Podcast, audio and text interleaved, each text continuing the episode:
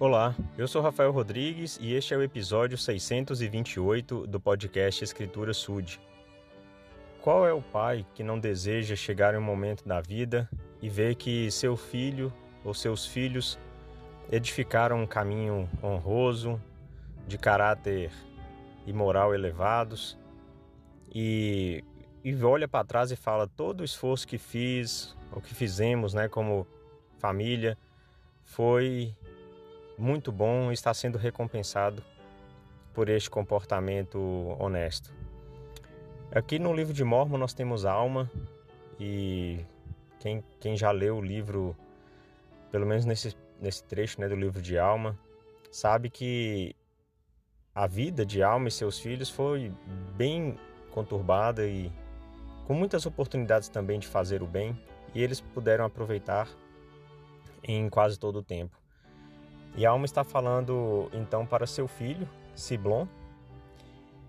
E no versículo 2, isso aqui é o capítulo 38 de Alma, ele fala: E agora, meu filho, confio em que terei grande alegria em ti, devido à tua constância e fidelidade a Deus.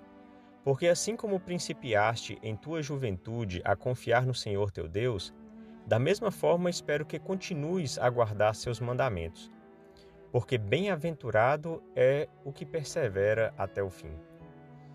Então podemos ver que Siblon não estava tão mais velho assim já, né? não tinha uma idade já mais avançada, para que seu pai pudesse falar que o, o caminho estava completo, né? a jornada tinha sido concluída. Não é isso. Ele estava ali mais ou menos na metade do caminho e ele já mostrava desde a juventude, um comportamento de constância, de fidelidade a Deus. Então, a perspectiva, né, a tendência é de que ele continuasse naquele caminho e pudesse realmente ficar a vida toda, né, como a alma aconselha e, e determina, né, que o que persevera até o fim é um bem-aventurado. Então, os esforços para que o caminho fosse ensinado, o evangelho, né, a palavra de Deus fosse ensinada aos filhos, e também outras coisas que vêm junto com o ensinamento espiritual em questão de, de honradez, né, que todas as pessoas devem ter, elas foram é, feitas, né, durante a vida ali em família e elas estão aí refletindo no, no que é esperado, né? Um homem justo, um homem fiel e com certeza já pronto, né, para muitas outras coisas que a vida oferece. Então, todos os que são pais devem se preocupar em ter essa constância em ensinar os filhos, em ajudar os filhos a entender o propósito das coisas, o propósito da vida, sua natureza divina, né, como filhos do Pai Celestial, com a perspectiva de se tornarem como Ele.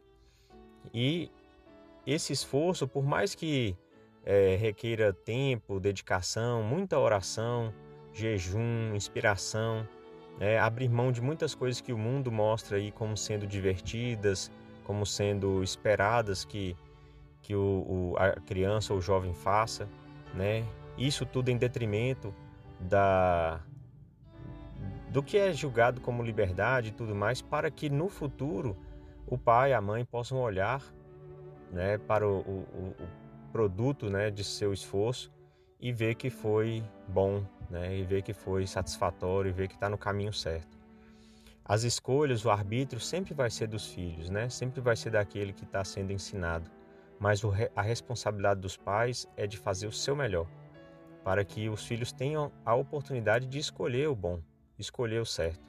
Porque senão o mundo vai apresentar tudo para eles que parece que eles vão estar usando da liberdade, mas na verdade já estão aprisionados e são é, feitos escravos do inimigo.